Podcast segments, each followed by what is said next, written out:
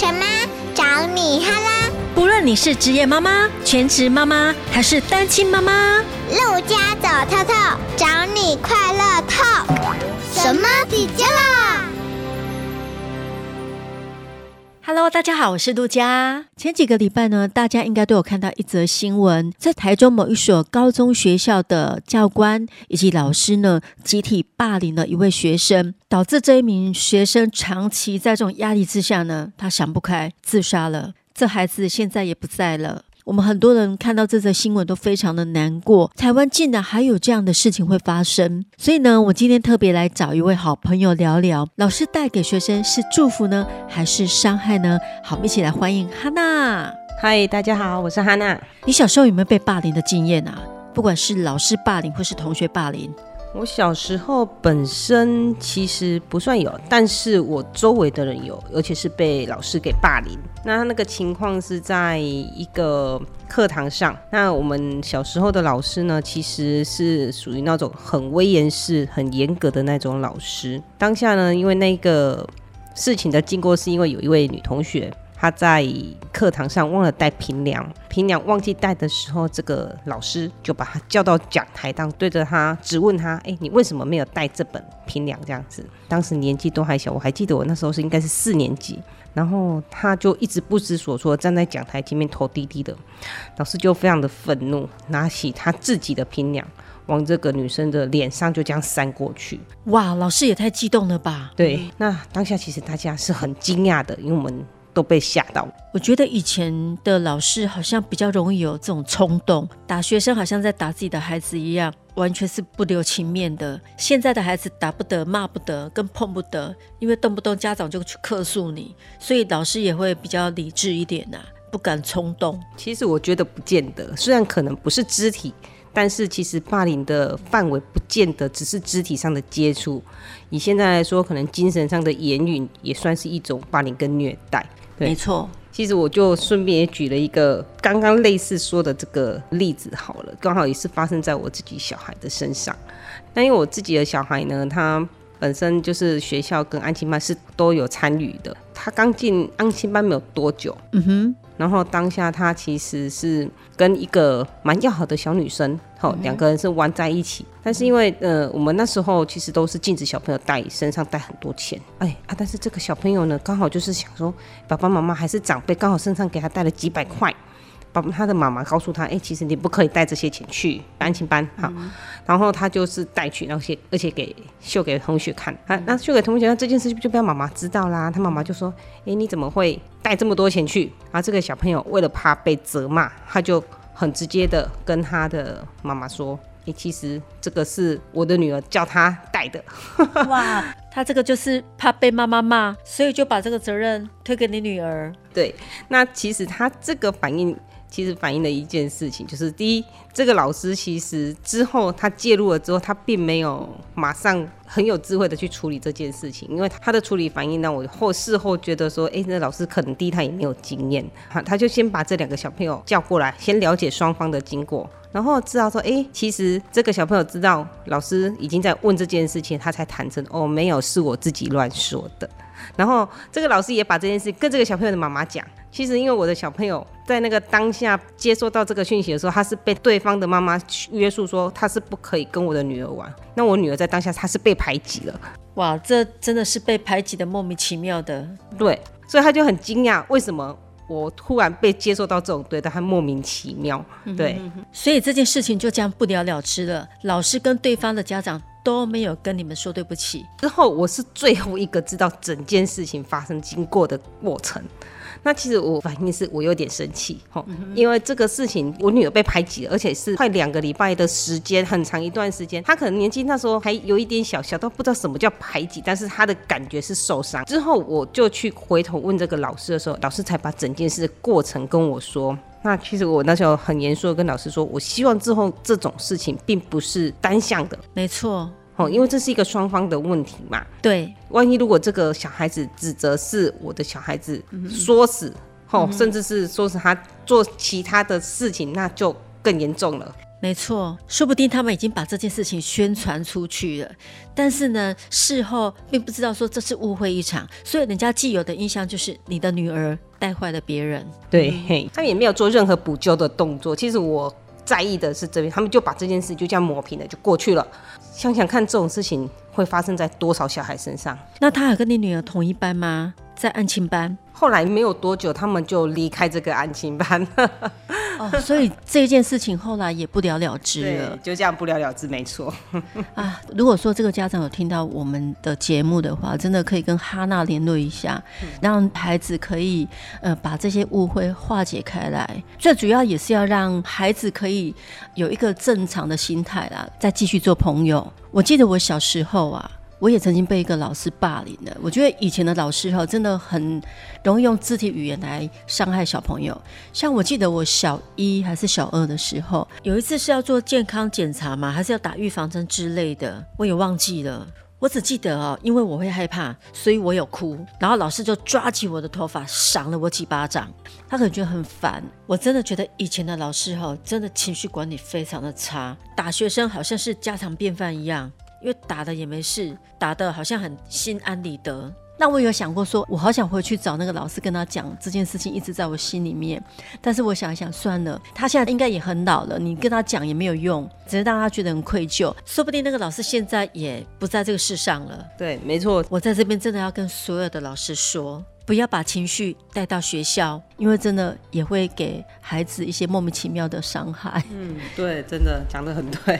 你刚刚有讲到言语的负面影响，有时候是比体罚还要严重，对不对？对，没错。现在很多资讯什么都很发达，那老师们现在虽然不太会用肢体惩罚，可是他在言语的精神伤害，甚至可能会比。肢体来说来得更严重，可能他会用其他家长甚至抓不出漏洞的一个处罚方式，可能就更难去更难以去预防。这个跟老师的心态就有关系了。没错，哦，老师的心态如果不是善良的。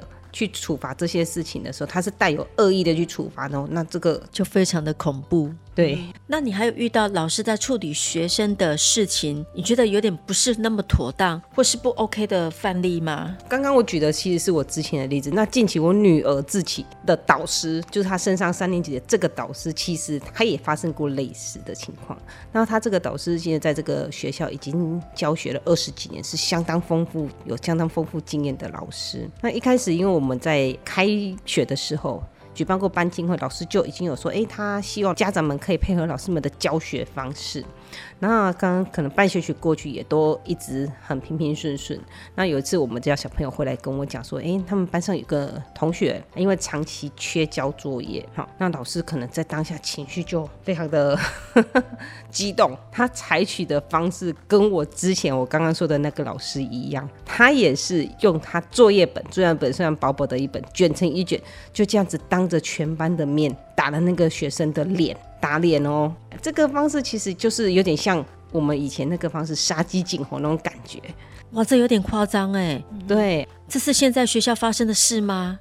就是现在发生的事。现在还有老师敢这样子对孩子？对对对，我觉得比较惊讶的是，家长们之间没有人针对自己出来讨论，因为我们没有一个沟通的平台。因为现在很多都是可能某一个家长他自己发起一个群组去沟通，可是我们这个班没有。所以，当这个事情发生了之后，只有我的女儿回来跟我讲这件事情，但我不确定其他家长会不会也知道这件事情。如果我的孩子回来告诉我这件事，我一定会想办法找到对方的家长。我觉得老师要公开道歉，因为孩子没有带功课，难道你没有更好的方式去让孩子下次记得带作业吗？你要这样公然的侮辱他？而且重点是，居然没有任何一个家长反映这件事，我觉得这是蛮夸张的。对，真的，疫情也带来了大家的疏离啊！你看学校没办法进去，那家长跟老师之间，以及家长跟家长之间，完全没有个沟通桥梁。对，我们都是要靠赖的群组去联络。有的老师有成立赖的群组，然后让所有的家长加进来，那大家是可以有一个互动的管道。哦，大家会知道说啊，哪个家长是谁？我们是有一个公开的平台，但是也有一部分的老师他是一对一的，这样的话，就老师对家长就是属于比较单向的联络方式。对，没错。其实我在这边会建议啊，如果老师没有设群组，家长你要去设，你至少你要有几个比较比较有常在联络的家长，你才知道说到底孩子之间发生了什么事啊，对不对？学校发生了什么事，班级发生了什么事啊？你家长要知道啊。真的讲得很对。其实老师胸襟真的要够宽大，你必须要去接受坏学生。穷学生、转学生，甚至刚刚哈娜有提到的特殊生哦，那特殊生包括可能他本身有 ADHD 或是学习障碍，或是亚斯伯格症自闭症，老师都必须要学习去怎么接纳他们，教导他们，然后怎么样跟他们相处。对，没错。其实我觉得学校就是一个小型的社会，所有的学生都来自各个不同家庭，所有的阶层集合在这一个学校里面。那老师就是面对这样子的一个学生后面的家庭，老师其实要很有智慧的去处理这些事情，包含刚刚说的这些学生，可能像是隔代教养啊，或者是说，哎，这个学生可能因为接触到不好的朋友，或者是接触到不好的东西，嗯。要怎么样来去接纳他？那第一，其实我觉得老师要有一个保持他当时教育的那个热心，其实这是很重要的。如果今天你只是把它当成一份养家糊口的工作，那工作好不好，做不做的棒，对他来说我都可以领到薪水。但是如果把它转化成你当时那个心态，一直都是维持在我是为了学生着想，我希望这个学生长大成一个善良的人。有责任心的人，其实这个老师对学生来说就不是只有老师，可能是他一辈子会记住的人。没错，我们都希望老师是成为这样子的一个人，让我们的孩子永远记住。你也可以协助我们的孩子在人生的路上。做到达成社会期望的人，可以这样子说，讲得很好。所以呢，老师，你真的不要小看自己，你真的可以帮助这些孩子，在他们的成长过程当中，你会成为他们最棒的向导。以后他们出社会了，他们还会记得啊，曾经有这么样一个老师，让我很感恩。他如果再回来找你，我跟你讲，老师都会很感动的，你会觉得很骄傲，一切都值得。对，没错。那讲到这个，其实我就想到之前我有分享给陆家的一篇文章里面，嘿，有一个女学生，她的文章其实是一个老师，她有发现到说，诶，他们在做分组小组的时候，有一个小女生被排除，这些就是所有的组员都不想要这个小女生加入这一个组里面，他就觉得很奇怪，因为平常也没有看到这个小女生有特别状况，为什么这次会这样子呢？于是他当下就先把这个课程暂停。然后请这个小女生跟她一个比较要好的同学，请她先离开这个环境。然后接下来这个老师呢，他就用一个比较温和、循循善诱问的问导的方式去问这些全班的同学：为什么你们没有人要接纳他？好，那其实问下来之后，这个小朋友很多小朋友就开始说：哦，他很爱哭啊，然后呢，他又很爱打小报告啊，然后总是就是诸多的小缺点，造成了这个所有的人他们都不愿意跟这个小女生玩。然后那老师当下其实我觉得他还蛮厉害，就是他并不是指责这些小学生，不是指责这些学生，他也没有去说，哎，你就是不要去在乎。他当下其实他是想了一个方式，他要这些学生全部坐在他们的位置上，眼睛闭起来，然后跟他们讲：你们想想看，如果你们是他的话，你们被全班排挤在外，站在门口不知所措，你们去回想你们的心情会是什么？他其实用了一个嗯同理心的方式，让所有的朋友知道，你们如果当下是在那个处境的时候，你们会是什么心情？嗯嘿，那他开始慢慢的呢，就说好，如果说你现在你们了解他的心情的，请举手。哎，这时候全班已经开始有人举手了。他说，那如果今天他转换他的调整他的态度，你们愿意接受他的，请举手。老师就用这种方式，一步一步一步的去去润滑他跟这个女孩子跟这个全班的关系。等到他全部的同学，全班的同学都已经知道自己的问题在什么地方的时候，他再把那个女生抬回来。当下他也是跟这个女学生说，为什么全班会有这个举动？哦，他也并没有完全维护这个孩子，因为这个孩子可能本身真的也有一点小缺点，所以他也对这个小女生说，嗯，全班其实为什么会这样子对待你？好，在这个。公开的状况之下，他们双方都彼此了解，其实你不可以随意的伤害人。之后，他们就在问说：“哎，有没有人愿意接纳这个小女生？”哦，当下这个小女生就很顺利了，进入了某一个小组。其实我觉得这个老师的做法就相当相当的好。我觉得这个老师很棒，他就是教孩子换位思考，这就是同理心呐、啊。对，没错。这也让我想起了一个好姐妹，她今年带着两个孩子，那从外地搬回来高雄。那老大是女孩，小学六年级。那可能导师觉得只剩一学期，所以就没有特别把家长加到班级的群组。所以呢，我这个朋友都不知道班上到底发生了哪些事情。你知道那个转学生啊，其实压力都很大，因为你来到一个陌生的环境，又没有很熟悉的朋友在班上，然后老师跟同学又很冷漠，孩子就会觉得去学校是一件很痛苦的事，就觉得去学校是一种压力。后来我这个朋友在跟他的朋友电话聊天，才发现。原来两个的孩子都在同一班，因为有这个朋友的帮助，他的孩子呢也慢慢的喜欢去学校。所以老师哈、哦，真的不管你跟孩子还有几天的缘分，真的老师该做的还是要做啦，该关心的还是要去关心。对，诶，那在你人生当中有没有让你很感谢的老师？其实是有一位，但是其实我已经不记得他的名字。我三年级的时候啊，因为是转学的关系，所以我从一个原本熟悉的环境到另外一个陌生的环境，这个对当时三年级的小孩来说，其实是一件大事，很大的事情。因为周围的没有个人认识，连老师、同学都是陌生的。小学三年级，对，小学三年级，没错。我记得，因为我真的忘记那个老师，因为她是一个女老师，是一个国文老师。然后那一次不知道什么原因，其实那一天上的课程，他并不是上原来的课程，他上了一堂生命教育。他要大家都先不要打开课本，他要我们坐在位置上，他就跟我们讲，他在黑板上打了两个字“生命”。可能当下学校发生什么事情，但其实我真的不是很清楚。他在跟我们讲人人生的生命意义，你人生不管遇到什么困境、什么困难。你都不可以放弃自己，尤其不可以放弃自己的生命。他在其实他讲的是自杀这件事情，可是他从头到尾没有讲到自杀这两个字，他只是要我们说，今天以后你们都会长大成人，你们一定会遇到很多困难。那这些事情遇到困难的时候，先不要往最坏的方向想。其实他是用一种。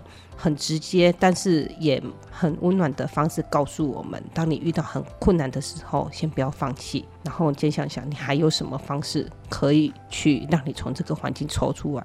后来我才了解到，其实他在跟我们讲的是，你不可以轻易的去自杀。其实这个就跟如果你以后小孩子长大，你遇到霸凌、遇到排挤、遇到你不能接受的状况的时候，你一定要先救你自己。对，其实这个老师。的这段话，其实在我后面遇到状况的时候，其实我都会想到，你真的很困难的时候，你不可以放弃你的生命。对，这是最后的界限。哇，这个老师真的太棒了，因为小学三年级不太会有老师会去教这个。这个想法其实影响我很久，到现在我都还记得，虽然我已经忘记他的名字。如果这个老师真的有听到，我真的很感谢你。对，哎，真的没错，这真的是影响一辈子哎。所以老师能教的哈。不是只有知识啊！你看，连这种生命的课程，老师也可以教啊。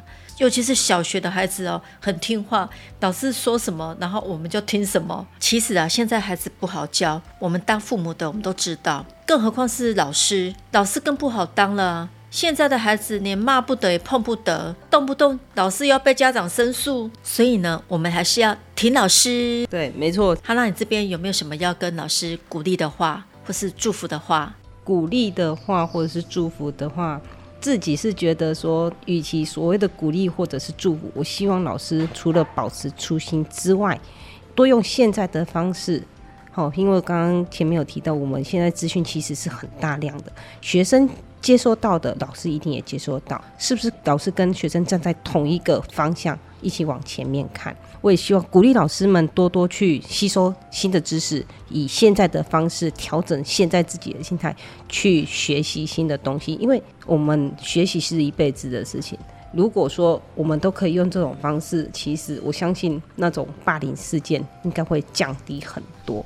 那也希望老师们可以一直跟家长一起努力，在孩子的人生上一起。去做一个嗯全部的付出，那我们也很感谢老师一直在教导我们的孩子。其实老师真的也很辛苦啦。我们做家长的只要管好我们自己的孩子，但老师呢，他要管一堆的学生呢。在这边呢，也建议学校哈可以安排一些让老师可以舒压的课程，或是放松的管道。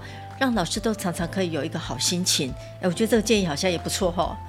对，好，我们接下来呢，一直到四月底，连续好几集，我们都会做有关于校园霸凌的主题，欢迎大家收听哦。今天谢谢哈娜上我们的节目，谢谢，谢谢大家，拜拜，拜拜。